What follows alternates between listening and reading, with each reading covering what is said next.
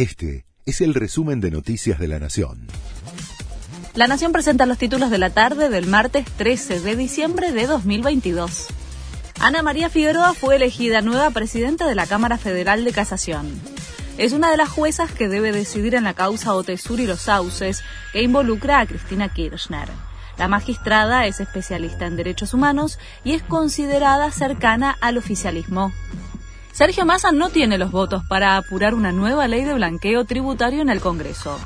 El ministro de Economía aún no envió a las cámaras la iniciativa que acordó con Estados Unidos. El proyecto suma críticas de la oposición que compara este nuevo perdón fiscal con el blanqueo del kirchnerista Oscar Parrilli, que nunca logró superar la barrera de la Cámara de Diputados. Fernán Quirós insistió en completar el esquema de vacunación contra el coronavirus. En un contexto de fuerte aumento de contagios que desde hace dos semanas afecta a la Argentina, el ministro de Salud porteño señaló la importancia de mantener activa la inoculación. Además, informó que a partir de esta semana se acabó la atención a la demanda espontánea, por lo que se debe sacar turno en la ciudad para recibir el refuerzo. Por las trabas a las importaciones faltan insumos para el alimento de mascotas.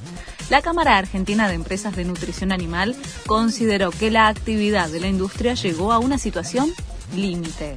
Las trabas a las importaciones afectan además a la producción pecuaria como la carne, el pollo y el cerdo.